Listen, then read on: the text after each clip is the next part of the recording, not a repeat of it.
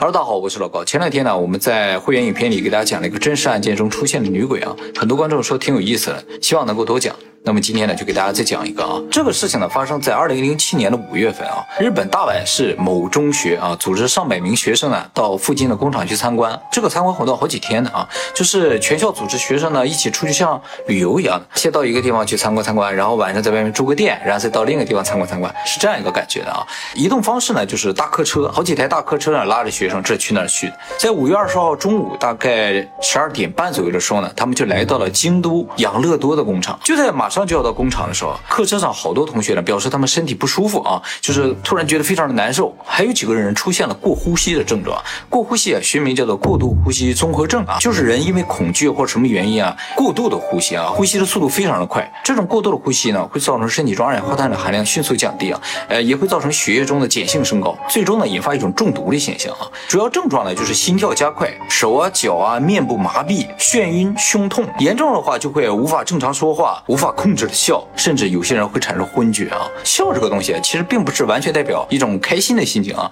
人在过度紧张时候也会笑。哎，就是说大家如果看到有人在笑，不能够完全说明他就一定是很开心，他有可能是特别的恐惧啊。这个哭是一样的，就是说哭它也不是完全一种悲伤的表现。有些人喜极而泣嘛。关于人的内心和他们表现出的一些表情、情情感之间的关系呢，以后我们会专门做影片给大家讲解的。那么一部分学生出现了过呼吸的症状，甚至有人出现昏厥之后呢，学校工厂呢马上就联系了救护车，最终确认呢，总共十一名学生呢出现了比较严重的过呼吸。那么究竟什么原因造成这些学生产生过呼吸呢？就是这个事情发生不久啊，就有媒体报道说有学生在这个移动的客车里面讲鬼故事，这几个学生有可能是被吓到了，然后产生了这种症状。而且目前已知啊，恐惧也好，恐慌这种东西啊是会传染的。就说处在类似环境里的人吧，如果有一个人因为看看到了什么或者什么原因而产生了极端的恐惧之后，旁边的人即使没有看到那个恐惧的东西啊，他也会开始恐惧。这个呢就叫集团恐慌。我们在加特罗夫那个山难事件里边有提到这个事情啊，就说这有可能是造成加特罗夫那个惨案的一个可能的原因啊。不过呢，这个媒体的报道呢，很快就被当事人和目击者否定了啊，就是很多人证实没有人在客车上讲鬼故事，或者是做一些恐怖的事情，而反倒是这十一个昏倒的人里面有几个呢，在移动的时候就在车里的时候突然大叫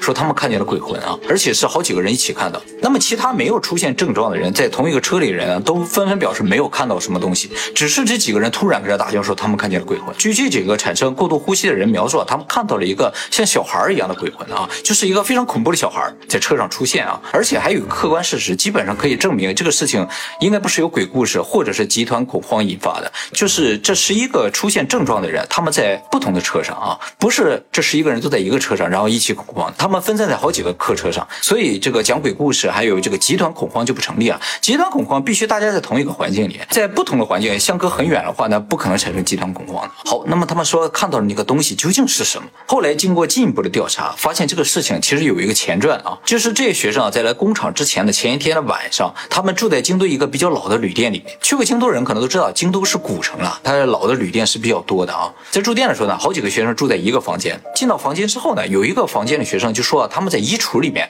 发现了一摞硬币啊，呃，五百日元的硬币，大概能有十几个摞在那放在那儿。五百元日币啊，在日本还是可以吃顿饭的啊，所以这一摞也不少钱呢啊。这个屋子这几个学生啊，就有人把这个硬币拿走了。后来到晚上的时候，就有其他的房间的学生说看到了鬼，吓得不敢睡觉。一开始吧，老师觉得可能是学生胆儿小啊，毕竟酒店比较老旧了啊，就算是很多人住在一个房间，他们可能也会紧张害怕什么的。结果呢，老师也看见了啊，校方马上联系了酒店，酒店那边呢就找了一个大师过来啊。京都啊，寺院特别的多啊，大师也很多的，有一些大师可能真的是二十四小时工作。因为我上一次住在京都啊，很多年前啊，我是直接就住在寺院里面的啊。寺院里边的这个房间啊，特别的老旧，看上去挺吓人的。但在寺院里住啊，其实挺安心的，因为二十四小时有人在那念经啊，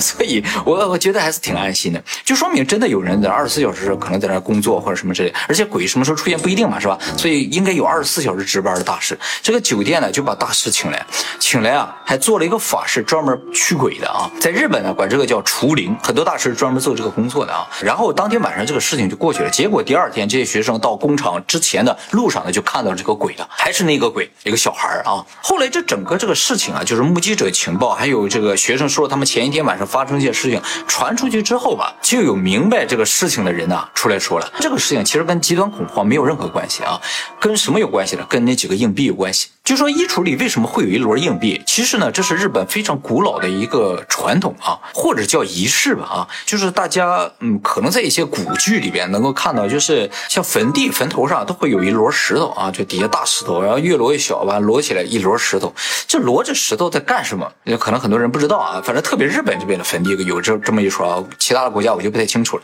其实这摞石头是用来镇魂的啊。那么屋子里边如果有鬼魂出现啊，通常就不用石头，因为石头比较脏嘛，是吧？你不能在家里衣柜里边或者什么地方放一摞石头嘛。一般取而代之呢就是硬币啊，而摞起来的这硬币放在衣橱里。放这个地点也是非常重要的。放在衣橱里呢，是专门用来镇女鬼或者是小孩鬼的。在日本的传说当中啊，如果女的或者孩子死在房间里的，他们这个魂如果不去投胎的话，他们就可能停留在屋子的这个衣橱里面啊。大家看过《咒怨》嘛，是吧？《咒怨》里面这个小孩还有伽椰子，应该都是在衣橱里面，对吧？就说衣橱啊，在古代的时候是妇女和儿童的避难所，就是说他们如果受到家暴了，或者不算是家暴，就算有外人来侵扰的话，他们都会躲到衣橱里面，所以他们的灵魂。那就非常愿意待在那个地方。那么这摞硬币究竟是谁放的？如果是旅店老板放的话，就说明旅店老板应该是知道这个事情。就说他们旅店这个房间以前可能出现过女子或者是儿童的灵魂，为了镇住这个魂呢，他们就把一摞硬币呢放在了衣橱里面啊。